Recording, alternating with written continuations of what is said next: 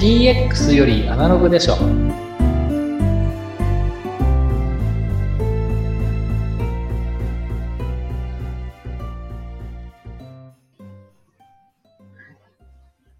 こんにちは、小ラボの岡田です。今回も、えー始めていきたいと思います、えー藤田さん、大原さん、よろしくお願いいたします。よろしくお願いします。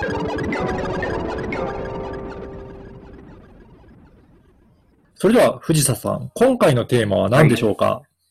はい、えー、今回のテーマは、えー、レアもファックス大活躍というタイトルでお届けしたいと思います。い、やー、今もファックス使われてる会社さんって、まだまだ多いですかね？多いですよね。なんか私の感覚だと、あのーいろんな医療業界、まあいろんな製造業界、いろいろ使ってる感じしますけど、どうですかね、大原さん？製造業界ですと、まあ、20系、30系くらいの会社さんになってくると、うんファックスはまだまだ活躍してるという印象ですね。そうなんですね。実は私、ファッ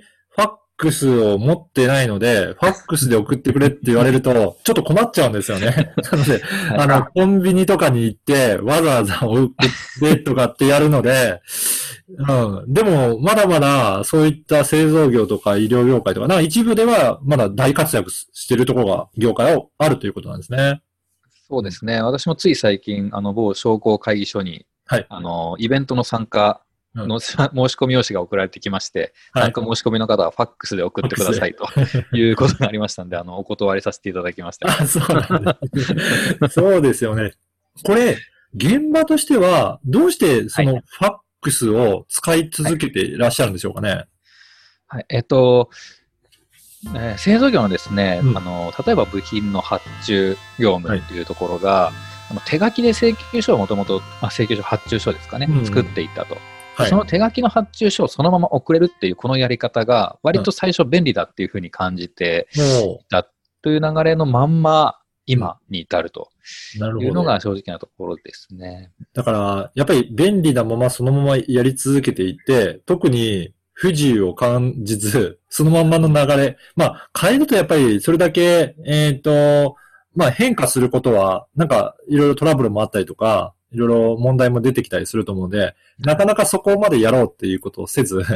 いその。ままつ続いているので、今に至るっていう、そんな状況ですよね。そうですね。あの、今のままでも受注業務、発注業務ができてしまうっていうのがポイントですね。ただあれですよね。あ90年代ぐらいからずっとファックス使ってますけど、使ってる方って、あの、その、もう、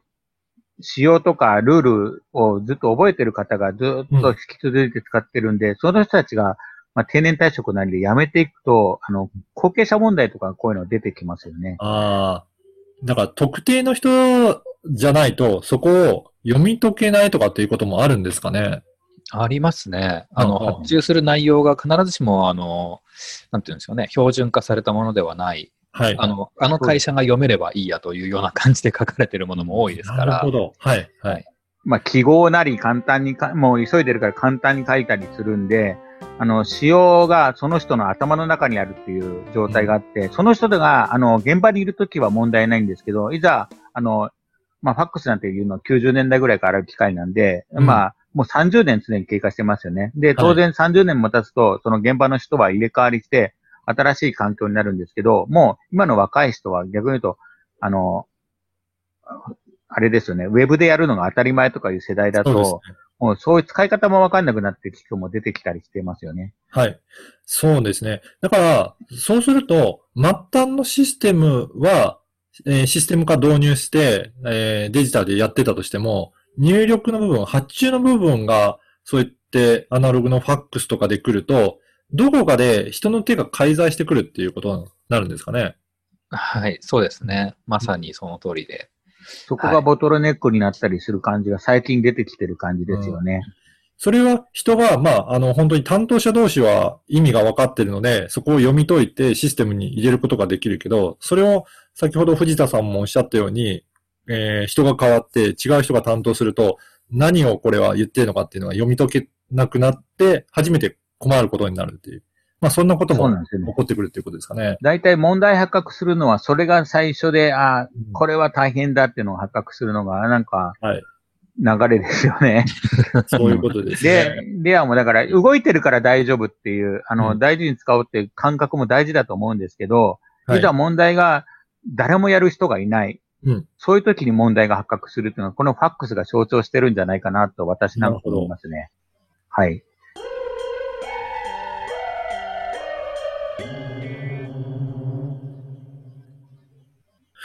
これ、こういった、えーファックスに象徴されるような、こういったシステム化の導入とかって、どういうふうにすると、えっ、と、デジタル化が進んでいくと考えですかね？大原さん、なんかありますかね？えっと、こう受注する側ですね、注文を受ける側の企業とやり取りすることが非私多いんですけれども、はいあのやっぱりそういった会社さんはあのデジタル化していきたいんですよね、IT 化。なんですけど、あの相手先がなかなかそのシステムに乗っかってくれないとうん。いうようなことがあるのであれば、お互いにどんなメリットがあるのかっていうことを話し合ってですね、はいあ。のデジタル化して発注していただければ、御社はこんな風に業務が楽になりますよとかですね、うんそういったこう提案をしながら、あの一緒に進めていくっていうような姿勢が必要かなと思いますね。うんやっぱり、両方にとってメリットがないとなかなかそこにまで移行しようと思う、えー、なんかモチベーションにもなっていかないっていうことなんですね。ええ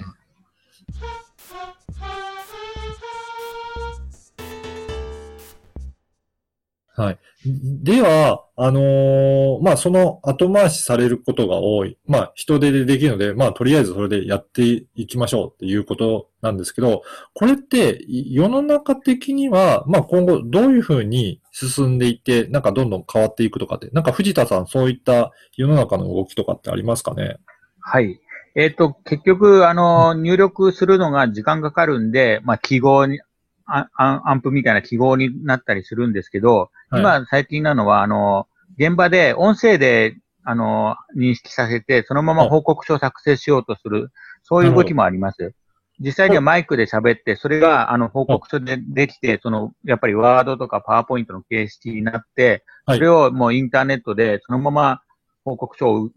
送る。それで写真を、その現場の写真を撮って、その現場の写真をそのまま送るとかいう形にして、うん。もう、実際に手でその情報を書くんじゃなくて、その場の、あの、ムービーを撮るとかを、はいまあ、自動的に音声の制御でやるとかいうのも進められてますね。うん。今、やっぱりリモートになってそういうのは結構進んでると思います。はい。まあ本当に書く必要もなければ、もう喋ってしまってそれが報告書になるということになれば、相当手間も省けてメリットが大きいということですかね。はい。それでも発注とか、あの、っていうのが最近では、まあそういう要請も増えてきてますね。はうい。ん。これ、藤田さんの会社とかでも、やっぱりこういったアナログなところからデジタルに進めるっていうような、そういった案件もあったりとかするんですかね？あ、ありますね。えっと、うんよくあるのは、あの、後継者問題なんですけど、中小企業さんが、えっと、最初に、あの、あれですよね、システム開発をするんですけど、最初の創業者の方がやっぱりいろいろできる方で、いろいろ、あの、当時の再生のシシステムを導入するので、まあ、はい。ファックスも導入したりするんですけど、その後、その創業者の方が、あの、えっ、と、あれですよね、自分で覚えて、あの、いろいろルールを覚えてるんですけど、まあ、はい。なんか特に記録を残してなかった場場合とかは、後々その受け継いだ人が、まあ、いろいろどうすればいいんだろうって、お困りになることがあって、まあ、そういうのをシステム化で簡単にするとか、はい。いう相談、まあ、入力を楽にするとか、業務の今のやり方を自動化するとか、いろいろそのあたりを入れてることはありますね。うんはい。うんはい。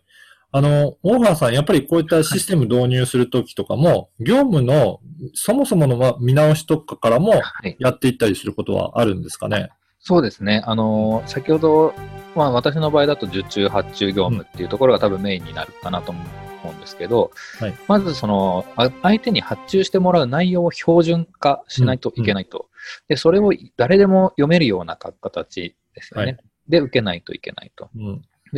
その業務がですね、あの、ファックスで見てる人がいて、その読め読めるのはそのベテランだけだって なってしまってですね、これには経験が必要だとか、そんな風はに業務を設計してしまうと失敗するというようなことがありますね。そういうことですね。だからやっぱりそこに至るにはやっぱり標準化するとか、そういったところをしっかりと、えーやった上で、えーシステムに導入していくっていう、まあそこが、までが必要っていうことですねはい。これ、えっ、と、この番組にもあるように、えー DX まで進めていくとなると、あはいはいし将来としては、はい。どんな感じの、まあ、はいここがもっと発展していくと、どんな感じになっていくのかなっていうところも、まあ、その将来像も、よければお話しいただければと思うんですが。はい。うんあえっ、とですね、さ一番最初はやっぱりそのうん中、受注発注情報のデジタル化、うん。まあ、それが一番最初にな。るんですけども、その情報がデジタル化されると、まあ、ボタン一つで受発注が済むようになりますので、まあそういったあの間接業務と言われる